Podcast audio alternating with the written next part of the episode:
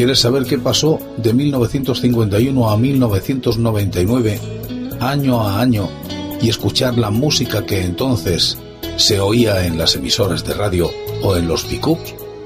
Vente conmigo. Te invito a que lo hagas en este espacio que he dado en denominar el agujero de la oreja. Y estamos en el año 1977 y esta música, la de Rafael Acarra, triunfaba plenamente.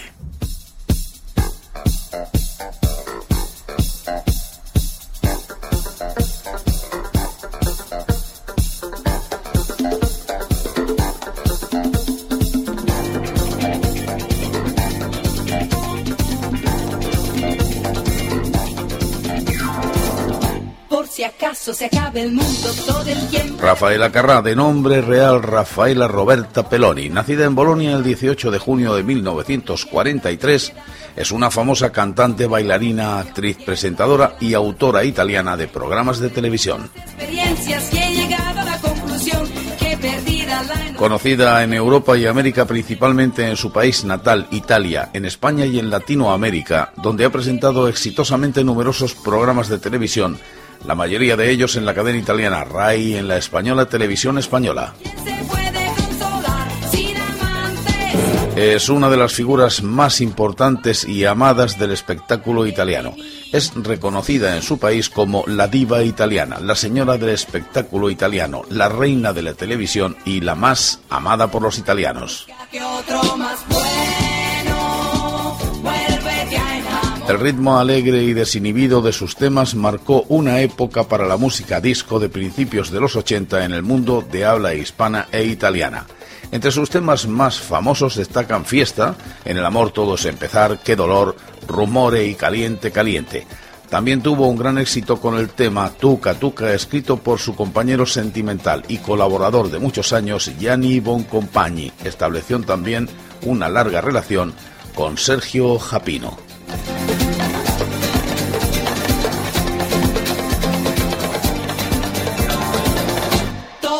Dicen que el amor es amigo de la locura, pero a mí que ya estoy loca es lo único que me cura. ¿Cuántas veces la inconsciencia rompe con la vulgaridad?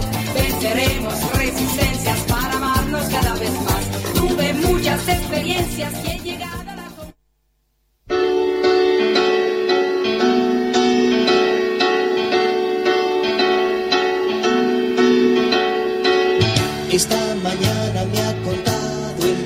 Enrique y Ana, ídolos de los niños. Un dúo musical español de finales de los 70 creado concretamente en este año de 1977 y principio de los 80, formado por una niña y un veinteañero. Ana Anguita Sivers tenía 8 años y Enrique del Pozo, que tenía 20. Publicaron numerosos discos e hicieron una película llamada Las aventuras de Enrique y Ana, dirigida por Tito Fernández. El propio del Pozo se encargaba de la composición de alguno de los temas. Se hicieron muy populares con canciones como La gallina Coco Guagua, El twist de mi colegio, Charleston Mamá cómprame unas botas, La yenca en un bosque de la China, Garabatos, el superdisco chino, Abuelito, la canción del panda y mi amigo Félix. Su presencia en televisión fue constante, apareciendo en todos los programas infantiles y musicales de éxito españoles de la época, tales como Aplauso, 300 millones, 1, 2, 3, La Cometa Blanca o Sabadabada.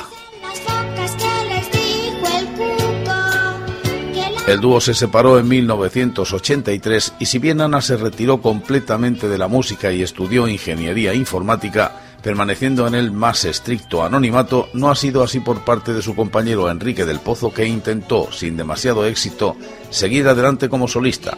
En 2000 publicó el recopilatorio infantil Enrique y Amigos. En el año 2003, Ana Anguita presentó un disco infantil para una asociación española contra el maltrato infantil. Una de sus canciones con más éxito fue este Mi amigo Félix, dedicada al popular naturalista Félix Rodríguez de la Fuente, incluida en el disco Multiplica con Enrique y Ana, que destaca por tener letra de Gloria Fuertes.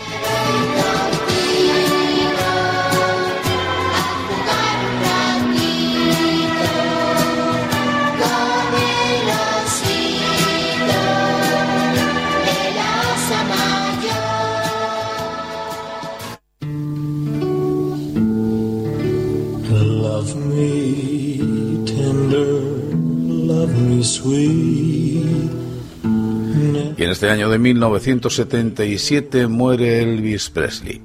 El periodista Tony Sherman escribió que para principios de 1977 Elvis Presley se había convertido en una caricatura grotesca de su elegante y enérgica forma de ser pasada. Un tanto pasado de peso y con su mente opacada por la farmacopea que diariamente ingería, era casi incapaz de sacar adelante sus breves conciertos.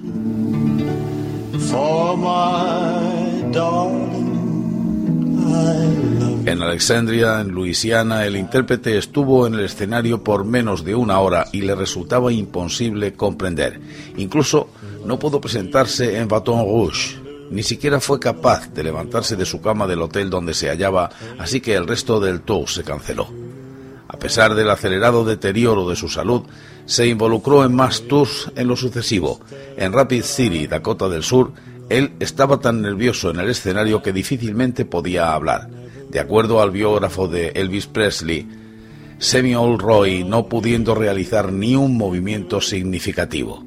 Neck señaló que los fanáticos empezaban a volverse cada vez más volubles sobre su decepción, pero todo parecía no importarle a Elvis, cuyo mundo ahora se hallaba confinado casi por completo a su cuarto y sus libros de espiritualismo. Un primo Bill Smith recordó cómo Presley se sentaba en su cuarto y platicaba por horas, a veces evocando sus segmentos favoritos de Monty Python y sus propios escapes pasados, aunque más frecuentemente se centraba en sus obsesiones paranoicas que a Smith le recordaban a Javier Hughes, Way Down, el último sencillo de Presley, se estrenó el 6 de junio. Mientras tanto, su último concierto ocurrió en el pabellón Market Square Arena en Indianápolis el 26 de junio. El libro Elvis Get Happen, coescrito por los tres guardaespaldas despedidos un año antes, se publicó el 1 de agosto. Se convirtió en el primer material en exponer detalladamente los años en que Presley se drogó. Tras su publicación, el cantante quedó devastado e intentó sin éxito evitar su lanzamiento ofreciéndole dinero a la editorial responsable. En ese entonces sufría de diversas enfermedades, glaucoma, hipertensión arterial, daños en el hígado y un colon amplio. En todas las anteriores, Presley presentaba un cuadro médico grave causado posiblemente por el consumo excesivo de drogas. Se tenía programado que Presley volara fuera del Memphis en la noche de 16 de agosto del 77 con miras a iniciar otro tour. Esa tarde, Olden lo encontró inconsciente en el piso de su baño. Ante esto, los médicos intentaron reanimarlo, sin embargo, no lo consiguieron. La muerte del cantante se dio oficialmente a las 3.30 pm en el Baptist Memorial Hospital.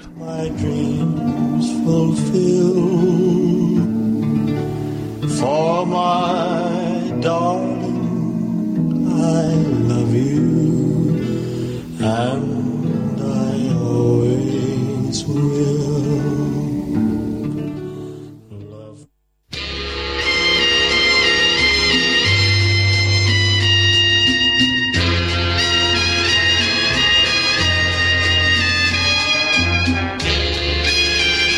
Moire Antonio Machín. Antonio Lugo Machín, conocido como Antonio Machín, nacido en Sagua la Grande, Cuba, el 11 de febrero de 1903, falleció en Madrid el 4 de agosto de 1977.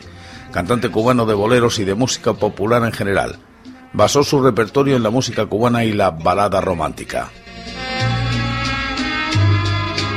El 10 de diciembre de 2006 se inauguró una estatua en su memoria en Sevilla, obra del escultor Guillermo Plaza Jiménez, ubicada en la Plaza Carmen Benítez. Allí, la imagen sevillana de Machín custodia y mira hacia la hermandad de los negritos, a la que el cantante cubano estuvo muy vinculado. Además, una calle de Sevilla lleva su nombre. El 22 de abril de 1981 se le rindió un gran homenaje en un concierto en el que participaron 400 artistas de diversos estilos que se celebró en el Palacio de los Deportes de Barcelona. En el Museo de la Música de su ciudad natal se atesoran muchas de sus pertenencias, sus maracas, claves y algunos de sus discos, además de fotografías suyas y de los familiares. Antonio Machín hubiera cumplido 100 años en 2003, en el vigésimo quinto aniversario de su muerte y en vísperas de su centenario, se le homenajeó con un proyecto en que se incluyó un documental dirigido por Nuria Villazán, un libro biográfico y un disco. El título de esta triple edición fue Machín, toda una vida. Joan Manuel Serrat participó en el documental. En su intervención ante la cámara que se grabó en la popular coctelería Boadas en la calle Tallers, esquina con Rambles, Serrat comentaba, la figura de Machín está ligada a la cultura sentimental de la radio, que suponía una pequeña ventana por donde penetraba la luz en unos tiempos muy sombríos. Con esta luz entraba la voz de Machín, la de Juanito Valderrama, la de Concha Piquer, Juanito Segarra, Jorge Sepúlveda, Ponente San Pedro, Lorenzo González, corrían tiempos de hambre, privaciones y miedo. Cuando yo tuve uso de razón, Machín ya estaba consolidado en la memoria sentimental de la gente. Nos conocimos en 1965 cuando actuábamos en la radio y cobrando, que entonces se cobraba por actuar. La radio era un flotador mientras se esperaban tiempos mejores. Yo era entonces un artista emergente y él pasaba una época algo difícil. Aunque nunca dejó de trabajar, sufría un cierto declive de popularidad ya que un nuevo tipo de música parecía arrasarlo todo. Lo llevaba con dignidad y logró remontar aquel periodo gracias a la moda cam, recuperando su aureola mítica. Serrada admite haber aprendido mucho de Machín y de la música que él hacía, porque Machín era una esponja tremenda en la cual cabía el manisero, Angelitos Negros y el repertorio de Osvaldo Farrés. También podía cantar guarachas con idéntica y pasmosa tranquilidad, se lo sabía todo. Y alrededor de aquellas canciones, que eran históricas, nacieron las vidas sentimentales de las gentes. Machín resultó fundamental. También hay que recordar que Machín grabó el disco del Colacao.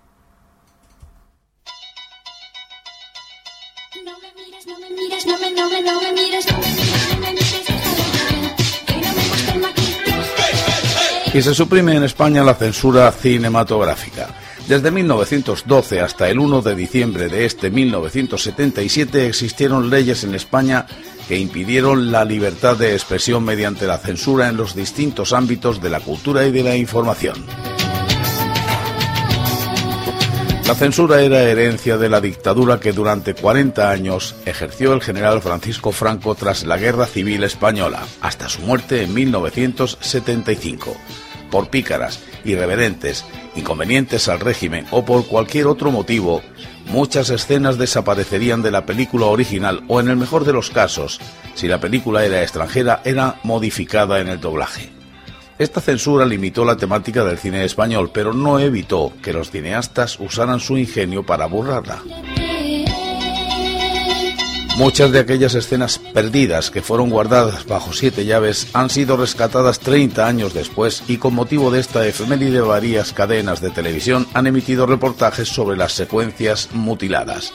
La actriz de doblaje Elsa Fábregas, de 87 años, que sufrió la censura, recuerda en el documental Expediente 121, la censura en el cine, los sinsabores de aquella época. Lo pasamos muy mal cada vez que la censura destrozaba el guion de una película, cada vez que omitíamos frases de un diálogo o pronunciábamos palabras que nadie había dicho. Recuerda la actriz. La tenacidad censora hizo que ninguna película se librara de los cortes, aunque otros filmes corrieron peor suerte y fueron directamente prohibidos. Situaciones tan normales como que una abuela llevara a su nieto a orinar o que una suegra sorprendiera a su yerno en la ducha fueron suprimidas en películas de la época.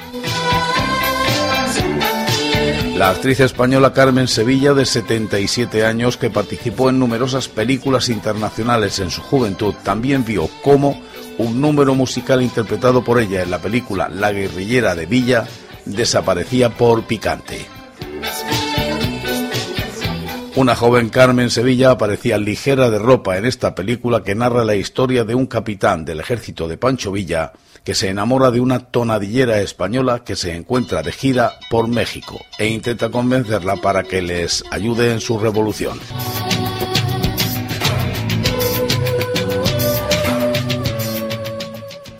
Y caminamos por el año 1977. Estamos en el cine. Se estrena La Guerra de las Galaxias.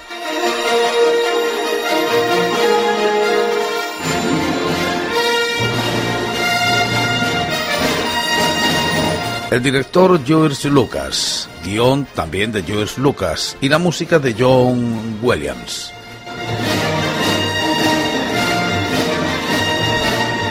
La fotografía de Gilbert Taylor y el reparto Mark Hamill, Harrison Ford, Kerry Fisher, Peter Cousin, Alec Guinness, David Prowse, Peter Mayu, Anthony Daniels, Kenny Baker, Phil Brown, Selak Fraser, Alex McIdol y Hack Purves. Producida por la 20th Century Fox y Lucasfilm Limited Production. En 1977 obtuvo siete Oscar a la dirección artística, a la banda sonora original, al sonido, al montaje, al vestuario, a los efectos visuales y de sonido. Dos premios BAFTA, sonido y música y seis nominaciones.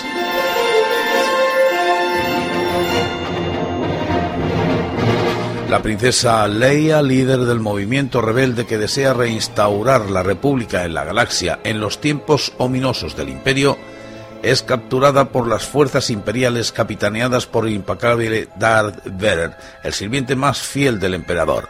El intérprete y joven Luke Skywalker, ayudado por Han Solo, capitán de la nave espacial El Halcón Milenario, y los androides R2D2 y C3PO, serán los encargados de luchar contra el enemigo e intentar rescatar a la princesa para volver a instaurar la justicia en el seno de la galaxia. El compañero del capitán Luke Skywalker, Chewbacca, fue interpretado por un jugador de baloncesto que estuvo aquí jugando en el Murcia.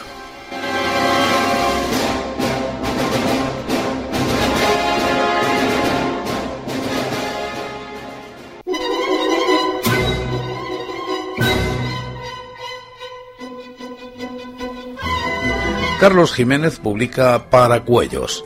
Carlos Jiménez es un historietista que ha reflejado su biografía en su obra.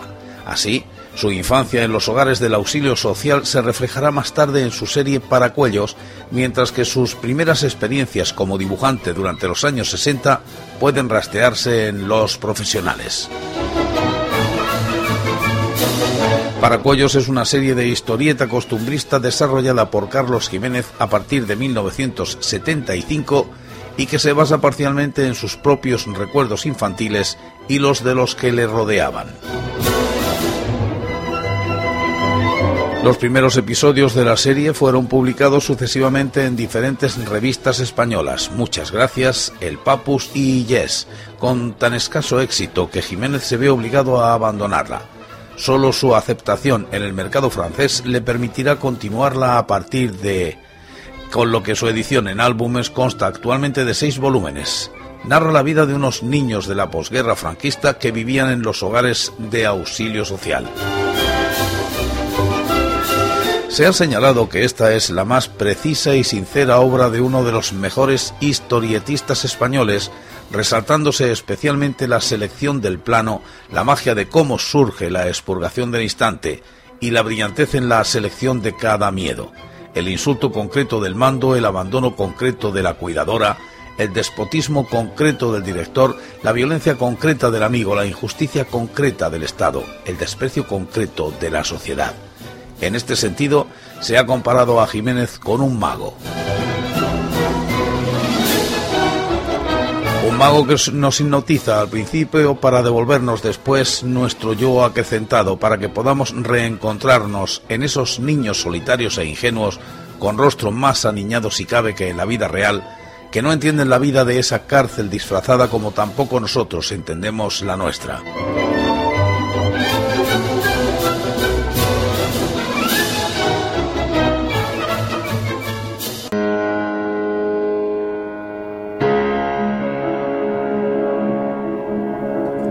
Bomba contra el Papus. El 20 de septiembre hace explosión un artefacto en las redacciones de los semanarios El Papus, El Cuervo y Party, causando la muerte del portero del inmueble. En llamadas a otros diarios de la ciudad se atribuye el atentado la organización ultraderechista AAA, Alianza Apostólica Anticomunista. Y Juan Luis Cebrián es procesado por un delito de propaganda de anticonceptivos.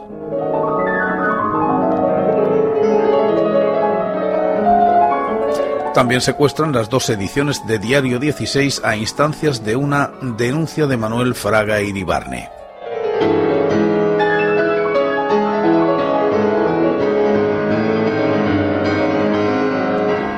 Aparece la revista de humor El Jueves de Editorial Formentera.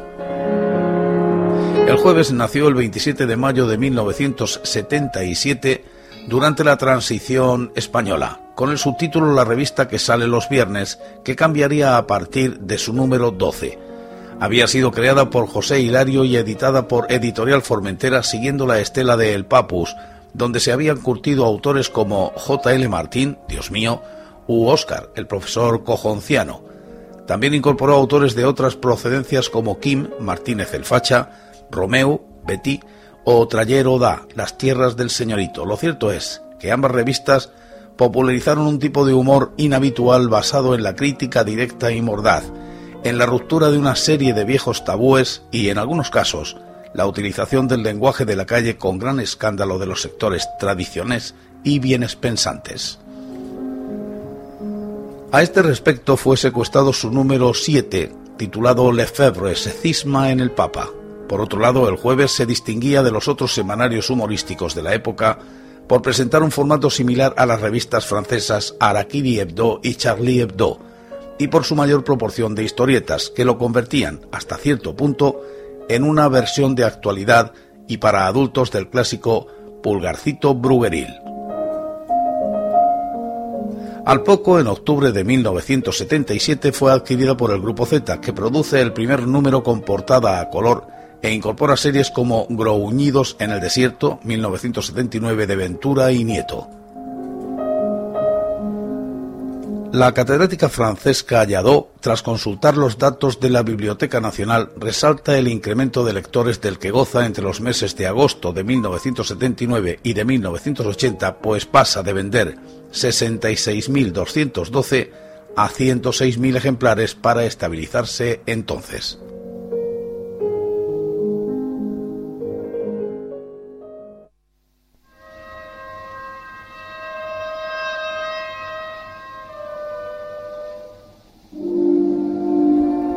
Y en este año muere Groucho Marx, también Johann, Joan Kratfer, Roberto Rossellini, Perico Chicote, Charles Chaplin, María Callas y Elvis Presley.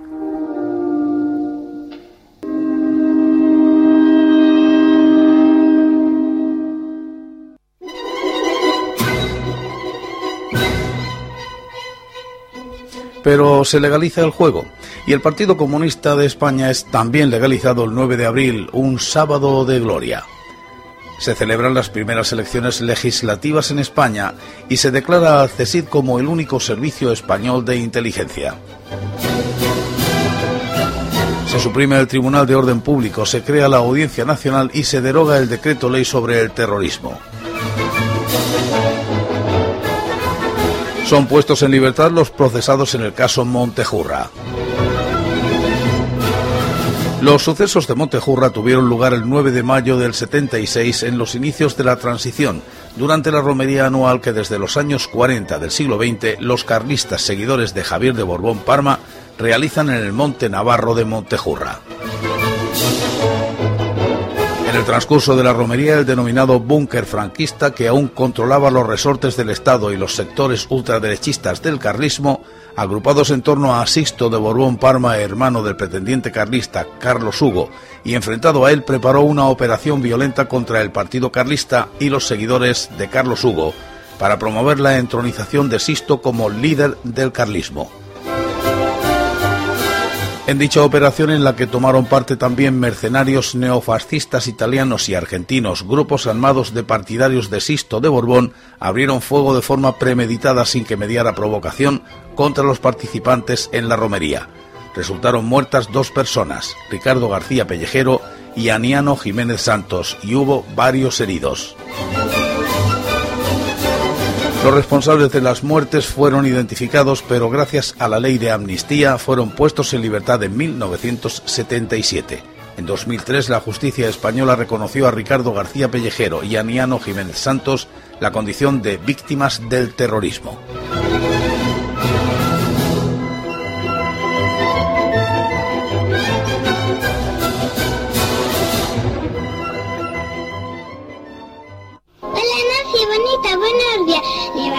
Levántate, que se hace tarde. La muñeca Nancy consigue este año el aro de oro al mejor juguete para niña. Este sí. Anda, Nancy, vaguita, levántate. ¿Quién ha dormido en tu camita nueva, eh? ¿Qué suerte tienes, Nancy? Y mañana os espero aquí para seguir contándoos cosas de lo ocurrido en el año 1978. ¿Estaréis aquí? Yo sí. Pero qué guapa estás, Nancy. Vamos, nena, a desayunar. ¿Sabes lo que Nancy y tú, Nancy? Dos buenas amigas.